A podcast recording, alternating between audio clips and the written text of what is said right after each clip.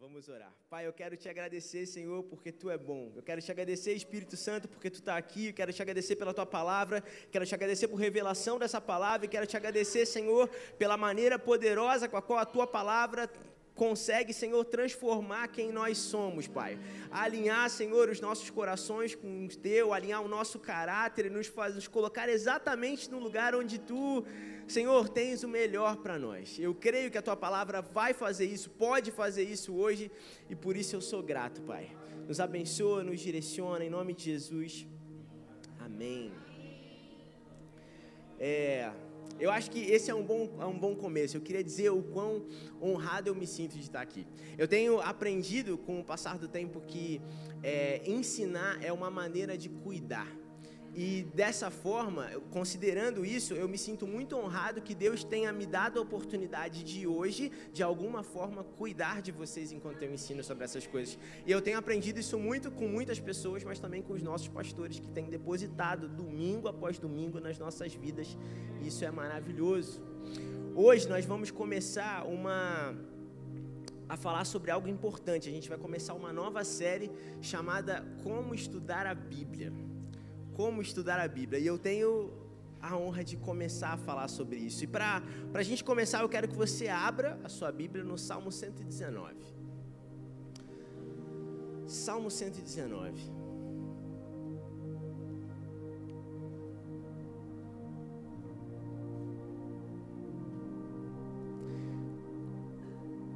Enquanto você abre, eu quero te dar tipo um exemplo para te para te ajudar a, a, direcionar, colocar o seu coração no lugar certo em relação àquilo que a gente vai ler no Salmo 119. Eu vou mencionar um texto que eu tenho convicção que você conhece, que é um texto que está em Romanos 10, no versículo 17.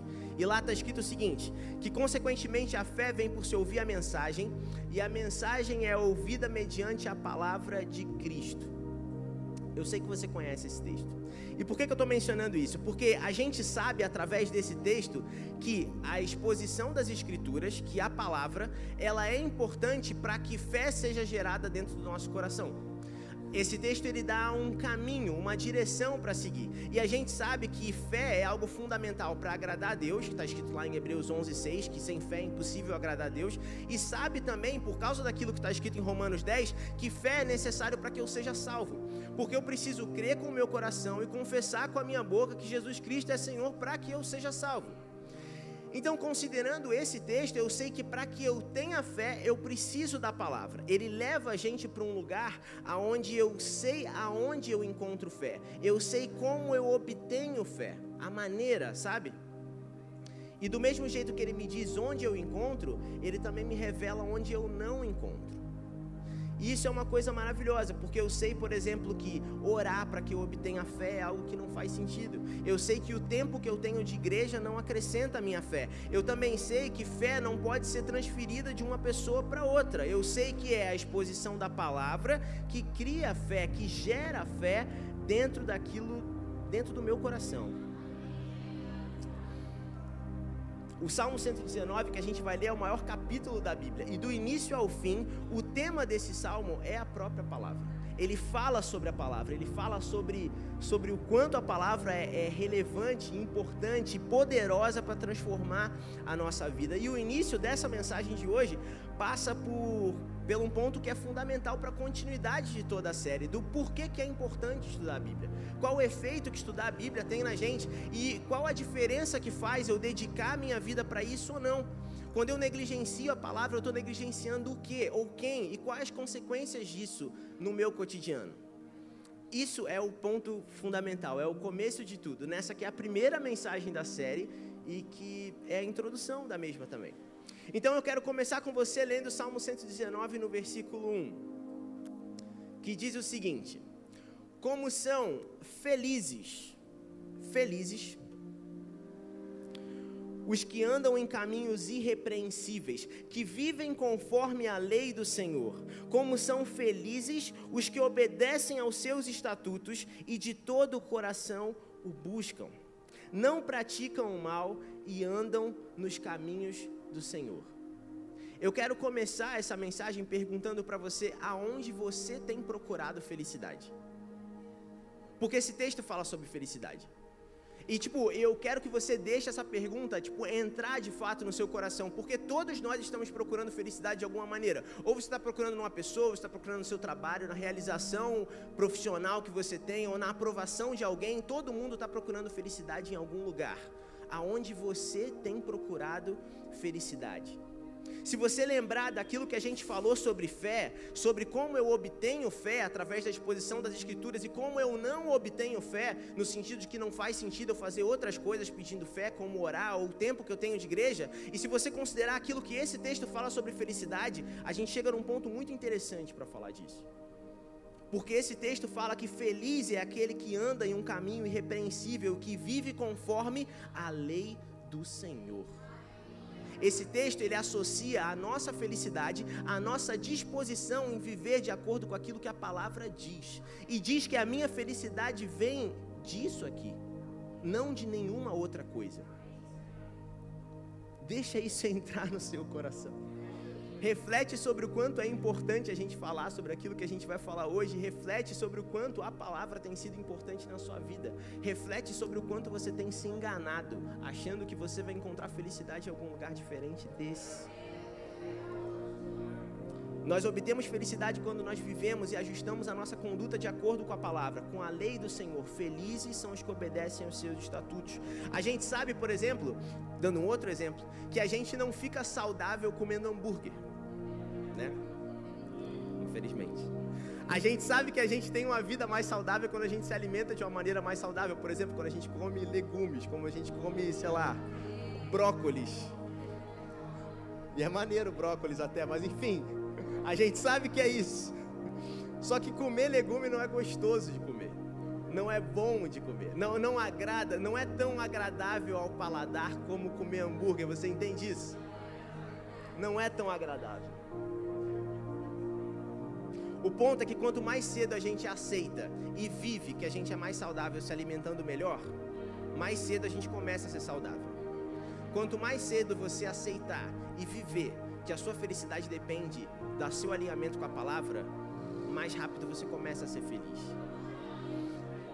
a gente precisa abraçar a palavra, que não é de repente o caminho mais gostoso para o nosso paladar e que não necessariamente agrada os nossos sentidos, mas é aquilo que é melhor para a nossa vida, com a mesma resiliência que a gente olha para o legume que a gente tem que comer e sabe que a gente precisa comer, porque senão a gente não vai ficar saudável. Você entende isso?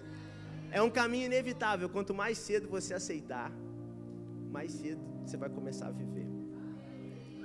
Vamos avançar, continua aí no Salmo 119. No versículo 9, diz assim: ó, Como pode o jovem manter pura a sua conduta? Vivendo de acordo com a tua palavra. Eu te busco de todo o coração, não permitas que eu me desvie dos teus mandamentos. Guardei no coração a tua palavra para não pecar contra ti.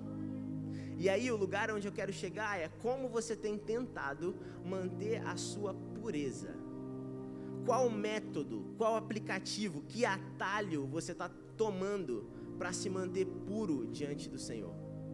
Como que você está fazendo isso? Sabe?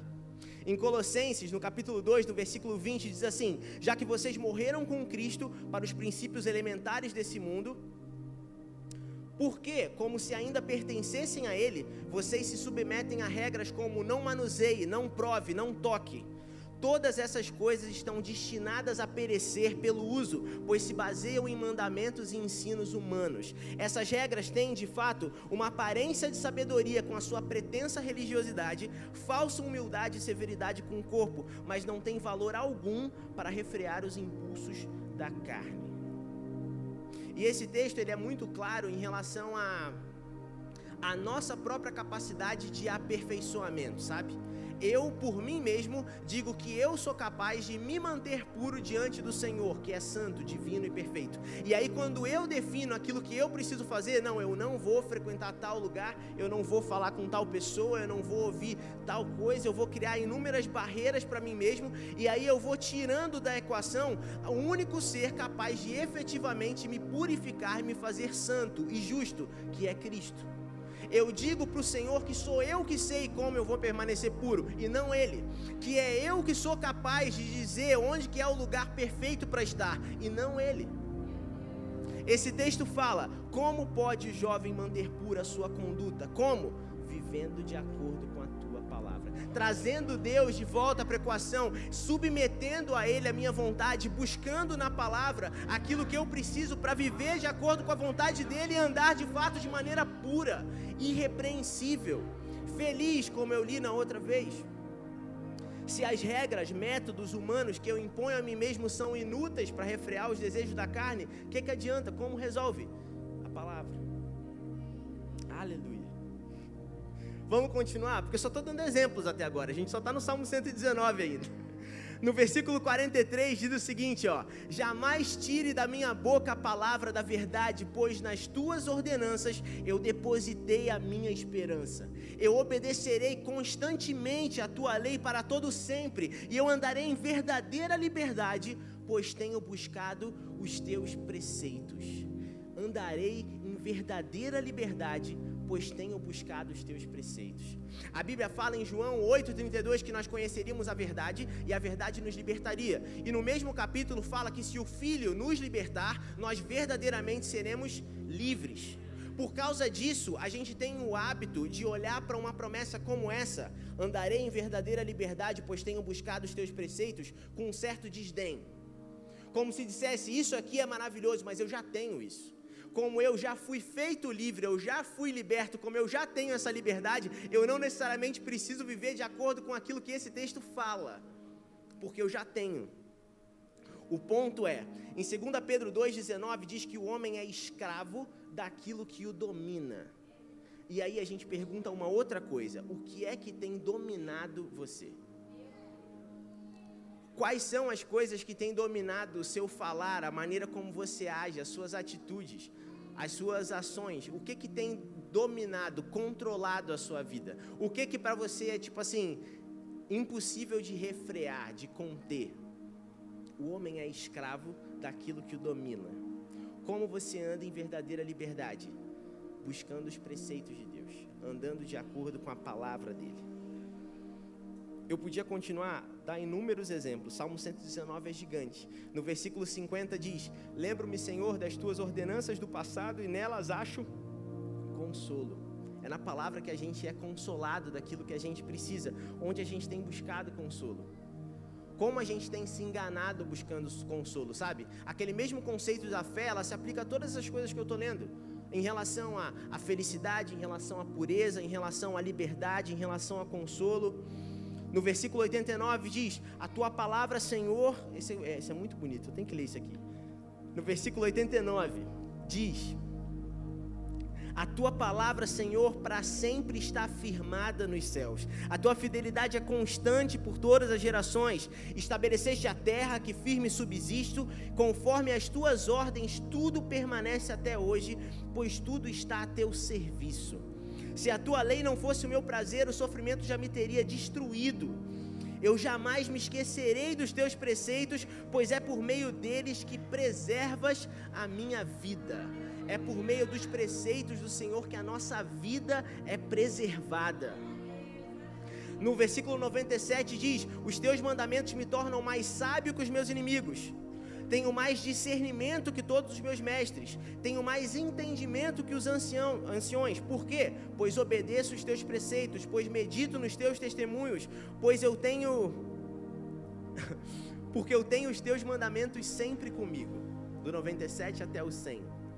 No versículo 165 diz que os que amam a tua lei desfrutam de paz e nada há o que os faça tropeçar. Olha quantas promessas existem nesse capítulo sobre a palavra e sobre viver de acordo com a palavra e sobre viver de acordo com os preceitos contidos nela. A importância da gente tirar um mês do nosso ano para fazer uma série, para estudar aquilo que a palavra diz e pensar em como estudar melhor a Bíblia, é também garantir que a gente vai ter acesso a todas essas coisas. E é abrangente, a gente falou de felicidade, de pureza, de liberdade, consolo, preservação mas olhando para a palavra, a gente vê outras coisas ainda maiores. A gente vê em Gênesis. A palavra aparece. Porque lá em Gênesis 1, no versículo 1, diz: No princípio Deus criou os céus e a terra. Era a terra sem forma e vazia. Trevas cobriam a face do abismo e o Espírito de Deus parava sobre a face das águas. E Deus disse: haja luz. E aí, quando Deus disse: haja luz, houve luz. E aí acontece o que? O bara de Deus que a gente está estudando todo domingo, porque do nada ele disse: haja luz, e por meio da Sua palavra, tudo aquilo que existe se fez. É por meio da palavra de Deus, porque ele disse haja, tudo passou a existir, porque ele disse haja, a luz passou a existir e todas as outras coisas. Em Hebreus, no capítulo 11, no versículo 3, diz: No princípio. Não, eu li no princípio, ela é Gênesis. Pela fé entendemos que o universo foi formado pela palavra de Deus, de modo que aquilo que se vê não foi feito daquilo que é visível. E aí, olha a situação. A gente estava falando da palavra e de como a palavra garante para a gente todas aquelas coisas: felicidade, pureza, consolo. E aí, a, a, gente abre um pouco e a gente percebe que, na verdade, todo o universo foi feito por meio da palavra, porque lá em Gênesis Deus falou, e a partir do momento que ele falou, tudo se fez. E aí a palavra vai começando a ficar em todo lugar, porque a palavra é aquilo que te sustenta, é aquilo que faz com que você tenha acesso às coisas que você precisa, como eu li. Ao mesmo tempo, a palavra é a substância que faz com que tudo no universo exista e vai além. Vai além, porque no momento que a gente tem a revelação de que todo o universo foi feito por meio da palavra, a gente também tem a revelação de que a palavra é Cristo. A palavra é Jesus. Em Hebreus, no capítulo 1, no versículo 1, diz: Há muito tempo, Deus falou muitas vezes e de várias maneiras aos nossos antepassados por meio dos profetas, mas nesses últimos dias ele nos falou por meio do Filho, a quem constituiu o herdeiro de todas as coisas e por meio de quem ele fez o universo.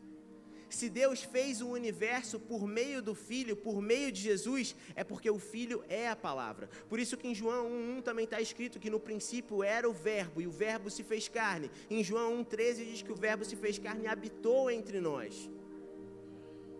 A palavra também é Jesus. E aí essa verdade começa a expandir a maneira como a gente enxerga a palavra, porque no começo era só a Bíblia, e depois você entendeu que tem inúmeros pontos na sua vida que dependem da Bíblia, e agora você entendeu que a Bíblia é a matéria-prima do universo inteiro, e que agora que a Bíblia e a palavra são uma pessoa, que é Jesus. E nós somos pessoas. Nós nos comunicamos com pessoas, nós nos relacionamos com pessoas. E essa personificação da palavra faz com que a nossa relação com ela também se torne mais simples. Porque se você consegue se relacionar com outra pessoa, você também consegue se relacionar com aquilo que a palavra é, se ela é uma pessoa. E ela é. Quando a gente se interessa por alguém, a gente quer estar perto da pessoa, a gente quer conhecer, quer saber os detalhes da vida. Ela, a gente vai conhecendo essa pessoa e a gente acaba se tornando parecido com ela, pegando os jeitos, o vocabulário, começa a pensar igual. Isso acontece no casamento, isso acontece quando você anda muito perto de alguém, isso acontece em relacionamentos entre pessoas.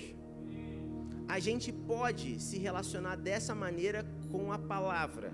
A gente pode se relacionar dessa maneira com Jesus. A questão é, essas coisas que eu mencionei normalmente acontecem quando a gente está interessado por uma pessoa. Porque eu preciso me interessar por alguém para andar do lado dela, para conhecê-la, para pegar os trejeitos, para saber os detalhes da vida dela. Então o ponto é o quanto Jesus é interessante para você o quanto ele encaixa na sua vida, o quanto é, o quanto é bom, o quanto é conveniente, o quanto é agradável aos seus olhos andar dessa maneira com Jesus, para que de fato você o conheça, para que você saiba como ele fala, como ele age, as decisões que ele toma, para que o seu caráter e as suas atitudes comecem a ser forjadas por aquilo que ele é. O quanto que ele é interessante para você. E, e algo importante aqui é que Jesus não é raso. Porque não tem como dizer que. Porque seria impossível ser raso se ele criou o universo inteiro. o conceito de profundidade não existiria sem ele, você entende? Então não tem como se relacionar com Jesus de uma maneira superficial, de uma maneira rasa, de uma maneira, sabe? Eu não tenho como conhecer Jesus e deixar ele distante de mim e continuar vivendo a minha vida de uma maneira que eu só vou acessar Jesus quando for conveniente ou quando eu precisar dele. Não tem como fazer com que Jesus seja um contatinho nosso, sabe? Não tem como deixar Jesus num lugar em que eu ligo quando eu preciso e desligo quando eu não preciso e eu vivo da minha maneira e acabou, sabe? Eu não posso viver dessa forma. Se eu vou me relacionar com Ele, e se ele é interessante para mim, e se eu vou submeter a minha vida àquilo que ele diz, que é aquilo que a palavra diz, e se eu quero ter acesso às coisas que ele me prometeu, que em parte são essas coisas que eu mencionei: felicidade, consolo, pureza e todas essas coisas, eu preciso de fato conhecê-lo, eu preciso me aproximar dele, eu preciso ter parte com ele.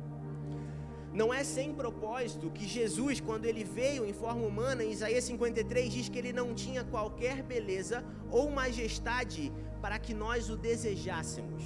Da mesma forma, ainda hoje, não são os nossos sentidos que nos ligam a Jesus. Não é, não é o meu, não é a minha, o meu desejo por conforto que me liga a Jesus. Não é o meu tato, não é o paladar. Eu não olho para Jesus e quero estar com Ele porque Ele é bonito ponto não é isso. Aquilo que me liga a Ele é uma outra coisa. Eu preciso lutar contra aquilo que eu vejo para ir atrás de Jesus, porque na palavra dele também está escrito que nós caminhamos por fé e não por vista.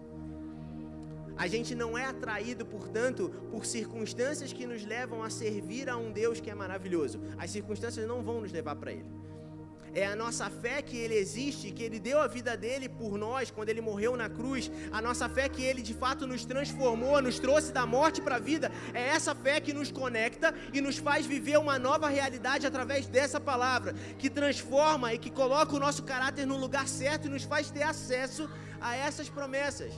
É fé, não é sentido, não é o que eu olho, não é o que eu toco, não é o que é confortável. É fé. E é maravilhoso que a gente volte para esse lugar, porque eu comecei falando sobre fé, porque está escrito lá em Romanos 10, 9, que pela fé nós somos salvos. É, é maravilhoso você pensar isso, porque para que você seja salvo, você precisa, em algum momento, abrir o seu coração para a palavra. Porque se diz que você, que é, é a palavra, é a exposição da palavra que cria fé no seu coração, e se a gente sabe que a palavra é Jesus, olha que maravilhoso, porque você vou dar um passo atrás ainda. Não, vou falar depois. O Espírito Santo te convence que você tem pecado. Porque o Espírito Santo vem para convencer o mundo do pecado, da justiça e do juízo. Eu vou falar sobre isso depois. Mas aí, uma vez que você está convencido de que você precisa de Jesus, aí você abre o seu coração para você receber a palavra. Você abre uma brecha para que você só ouvir a palavra. E aí, quando você está fazendo isso, você está deixando uma brecha para que você ouvir o próprio Cristo, que é a palavra. E aí essa palavra no seu coração cria fé. E essa fé você usa para crer que ele fez aquilo que ele fez por você. Então Cristo faz todo o trabalho, além de ter morrido, ele entra no seu coração, se você deixar, e ele te convence, ele faz com que você seja capaz de crer nele, confessar com a sua boca, crer com o seu coração para que você seja salvo. Você tem noção do quão bom ele é? E do quão completo é tudo aquilo que ele está fazendo para que você seja salvo porque ele não precisava fazer isso, porque morrer já era muita coisa. Mas ele não só morreu, mas ele morre e, e, ele morreu e ele te convence e ele cria fé no seu coração e ele te dá a substância para que você consiga viver a sua vida de acordo com aquilo que Deus quer. E é por isso que em Efésios 2 diz que nós somos salvos pela graça por meio da fé, e isso não vem de vocês, é um dom de Deus, não por obras para que ninguém se glorie. A gente é salvo por meio da fé e isso não vem de nós, porque a fé vem pelo ouvir a palavra e a palavra é o próprio Cristo. Mérito nós temos por ouvir aquilo que a palavra diz. Outro aspecto importante sobre a palavra de Deus é a atuação do Espírito Santo. Em primeiro lugar, eu quero falar sobre o Espírito Santo porque o Espírito Santo é Deus. E ele foi prometido por Jesus. Abra sua Bíblia em João 14.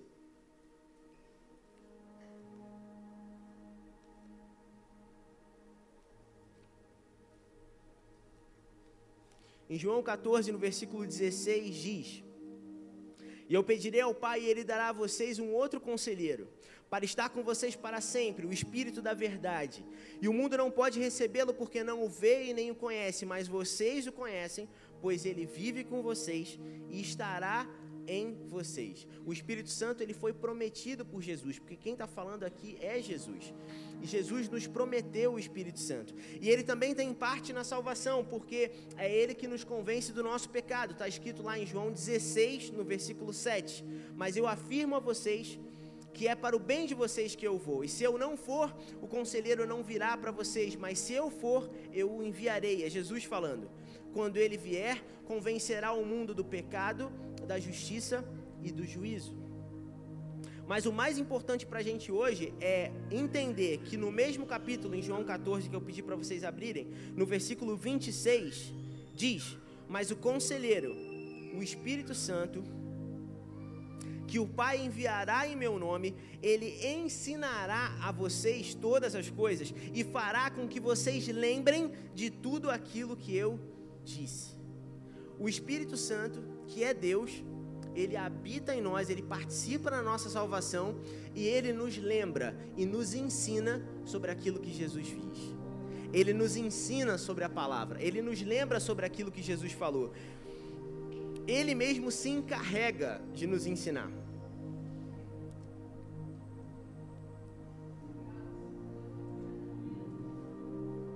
Existem muitas coisas que a gente pode pensar, muitas coisas que a gente poderia falar em termos práticos para a gente estudar melhor a palavra, para a gente conhecer mais da palavra.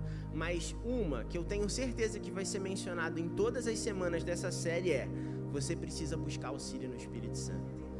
Porque se existe Deus, se Ele habita em você, e se está escrito lá que Ele nos ensina e nos lembra sobre aquilo que a palavra diz, é dele que a gente precisa para conhecer a palavra. Em 1 Coríntios 2, no versículo 9, diz: Todavia, como está escrito, olho nenhum viu e ouvido nenhum ouviu, e mente nenhuma imaginou o que Deus preparou para aqueles que o amam. Mas Deus o revelou a nós por meio de quem? Do Espírito. O Espírito sonda todas as coisas e até mesmo as coisas mais profundas de Deus, pois quem conhece os pensamentos do homem a não ser o Espírito do homem que nele está? Da mesma forma, ninguém conhece os pensamentos de Deus a não ser o Espírito de Deus. Nós, porém, não recebemos o Espírito do mundo, mas o Espírito procedente de Deus, para que entendamos as coisas que Deus tem nos dado gratuitamente. Nós temos o Espírito Santo em nós, que conhece o íntimo do pensamento de Deus. A palavra diz que nós temos um conhecimento que vem do Santo, desse Santo, o Espírito Santo.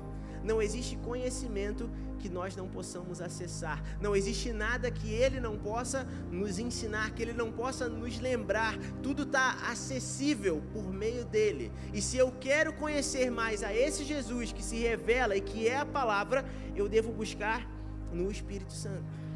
Amém? Eu tenho mais cinco minutos. Então eu tenho alguns outros pontos que eu quero acrescentar aqui. Em João 17, abre aí, já que você está em João 14, está perto.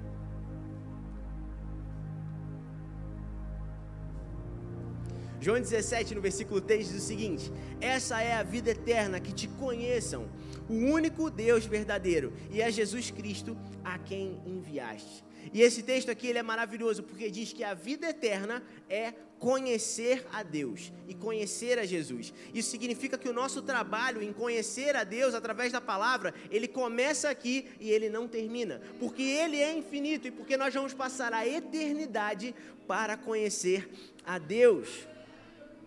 Não existe limite para aquilo que eu possa conhecer, assim como não existe limite para aquilo que ele pode fazer. Então não existe limite para o quanto nós podemos nos tornar parecidos com ele. Eu posso, porque se ele é infinito, e se eu posso conhecê-lo, e se cada vez que eu me submeto mais à vontade dele, eu me pareço mais com ele, então não tem limite para o quanto. Não tem limite para o quanto o meu caráter pode ser forjado de acordo com aquilo que a palavra diz. Uma outra característica sobre a palavra importante, ela é infalível. No Salmo 119, 160 diz: A verdade é a essência da tua palavra e todas as tuas ordenanças são eternas. A verdade é a essência da tua palavra, todas as ordenanças são eternas. não tem sombra de variação, não tem erro. E eu nem precisaria falar isso, porque se eu falo que a palavra Jesus é óbvio que não tem erro, mas não tem. Em 2 Timóteo 3, do versículo 16, diz: Toda a escritura é inspirada por Deus, útil para ensino, para repreensão, para correção, para instrução da justiça, para que o homem de Deus seja apto e plenamente preparado para toda obra. Amém? Eu quero finalizar aqui, eu quero passar para você três pontos. Só para não dizer que eu não fiz essa introdução aqui a essa série e eu não te falei nada prático para que você estude melhor a Bíblia durante essa semana até quinta-feira da semana que vem. Amém? Então eu vou falar três coisas. A primeira coisa que eu quero falar é sobre zelo. E você precisa de zelo para estudar a palavra. E você precisa de zelo para conhecer mais a palavra. Em Mateus 13, abre aí. Mateus 13, no versículo 44.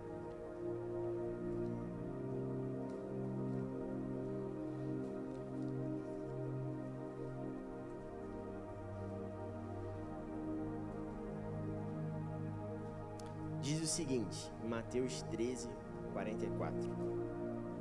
O reino dos céus é como um tesouro escondido num campo. E certo homem, tendo-o encontrado, escondeu-o de novo, e então, cheio de alegria, foi, vendeu tudo o que tinha e comprou aquele campo se eu sei que a palavra é Cristo, se eu sei que conhecer a palavra é conhecer a Cristo, que eu sei que submetendo a palavra, a minha vida à palavra, eu tenho tantos benefícios como os que a gente comentou, é esperado de mim que, ou por inteligência, considerando isso tudo, ou por gratidão, porque Ele me livrou da morte, Ele salvou a minha alma do inferno, eu vá buscar nele e dedique a Ele, com todo o zelo que eu puder, dedique minha vida a conhecê-lo seja por inteligência ou por gratidão, por uma das duas coisas, mas é requerido de mim que eu faça isso. Nesse texto, o homem que encontra o tesouro no campo, ele acha o tesouro, ele volta até lá, ele esconde o tesouro para que ninguém ache aquilo também. Ele volta para sua vida, ele vende tudo que ele tem, até que ele possa voltar lá e comprar o campo, para ter certeza que aquele tesouro vai ser dele. Ele troca, portanto, toda a vida dele por aquele tesouro ele troca tudo. Ele não tem mais nada depois. Ele encontrou o tesouro, ele volta para sua vida, ele reúne tudo, vende, compra o campo. Agora eu tenho o campo, agora eu tenho o tesouro. É dele que eu vou viver, é daqui que eu vou continuar vivendo e vou guiar toda a minha vida em torno disso.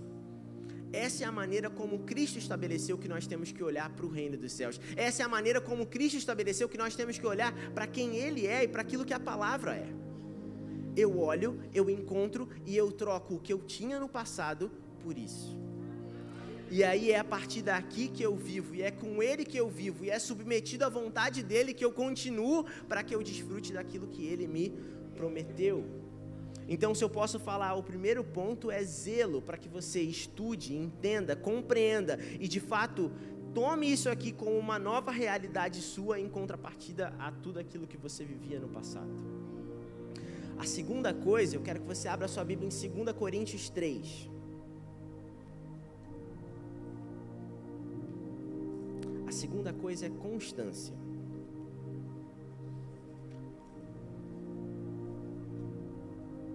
Segunda Coríntios 3, no versículo 18. E diz assim, 2 Coríntios 3,18: E todos nós que, com a face descoberta, contemplamos a glória do Senhor, segundo a sua imagem, estamos sendo transformados com glória cada vez maior, a qual vem do Senhor, que é o Espírito. Reflete sobre isso. Diz nesse texto que todos nós, que com a face descoberta, não existe mais nada impedindo, e entre nós e o Senhor, todos nós que com a face descoberta contemplamos a glória do Senhor, somos transformados por ela. Nós somos transformados por Deus na medida que nós contemplamos e conhecemos quem Ele é. Quanto mais eu estudo, quanto mais eu entendo, quanto mais eu me aprofundo naquilo que o Senhor é, quanto mais eu contemplo a Sua glória, o Seu poder e tudo aquilo que emana dele através das Escrituras, mais eu sou transformado por essa realidade. Mais eu me pareço com Ele, mais da minha identidade é revelada a partir do momento que eu sei quem Ele é. Entende que isso requer de mim constância. Eu não posso simplesmente olhar para isso e, e, me sentir, sentir a mim mesmo começar a ser transformado por Deus e abandonar isso e dar as costas e ir embora, sabe? Eu preciso tomar isso para mim e com constância continuar a ser transformado através da glória dele, segundo a imagem dele, com uma glória cada vez maior que vem do Senhor, como está escrito aqui nesse texto. A terceira coisa que eu quero falar para terminar é prioridade. E aí eu quero que você abra aí de novo no Salmo 119.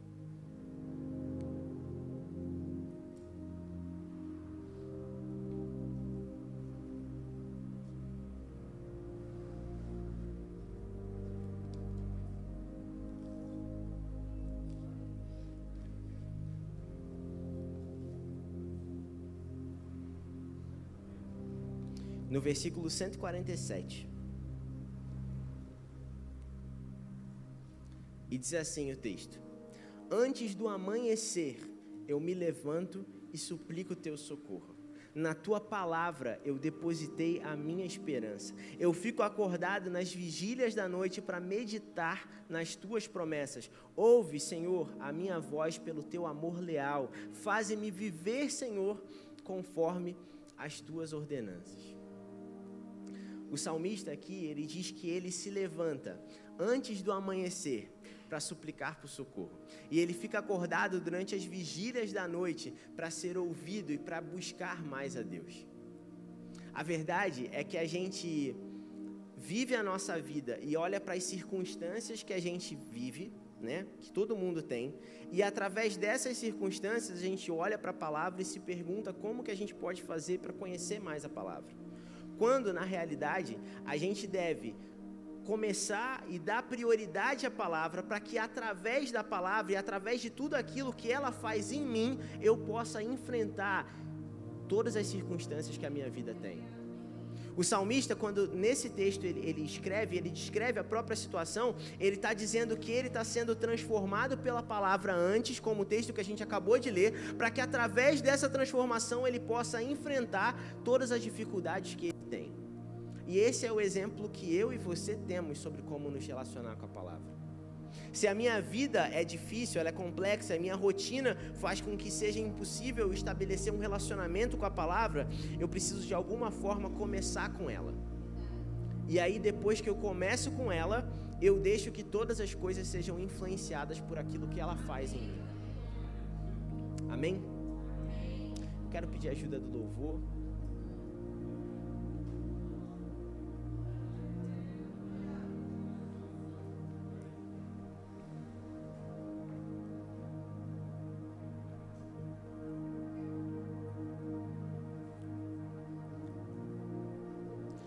Vou ler um último texto antes da gente encerrar.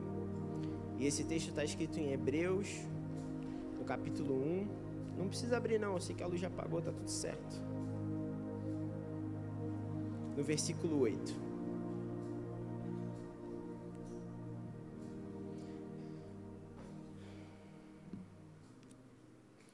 Em Hebreus 1,8 está escrito assim: Mas a respeito do Filho, a respeito de Jesus, Diz: O teu trono, ó Deus, subsiste para todo sempre. Cetro de equidade é o cetro do teu reino. Amas a justiça e odeias a iniquidade. Por isso, Deus, o teu Deus, escolheu-te dentre os teus companheiros, ungindo-te com óleo de alegria.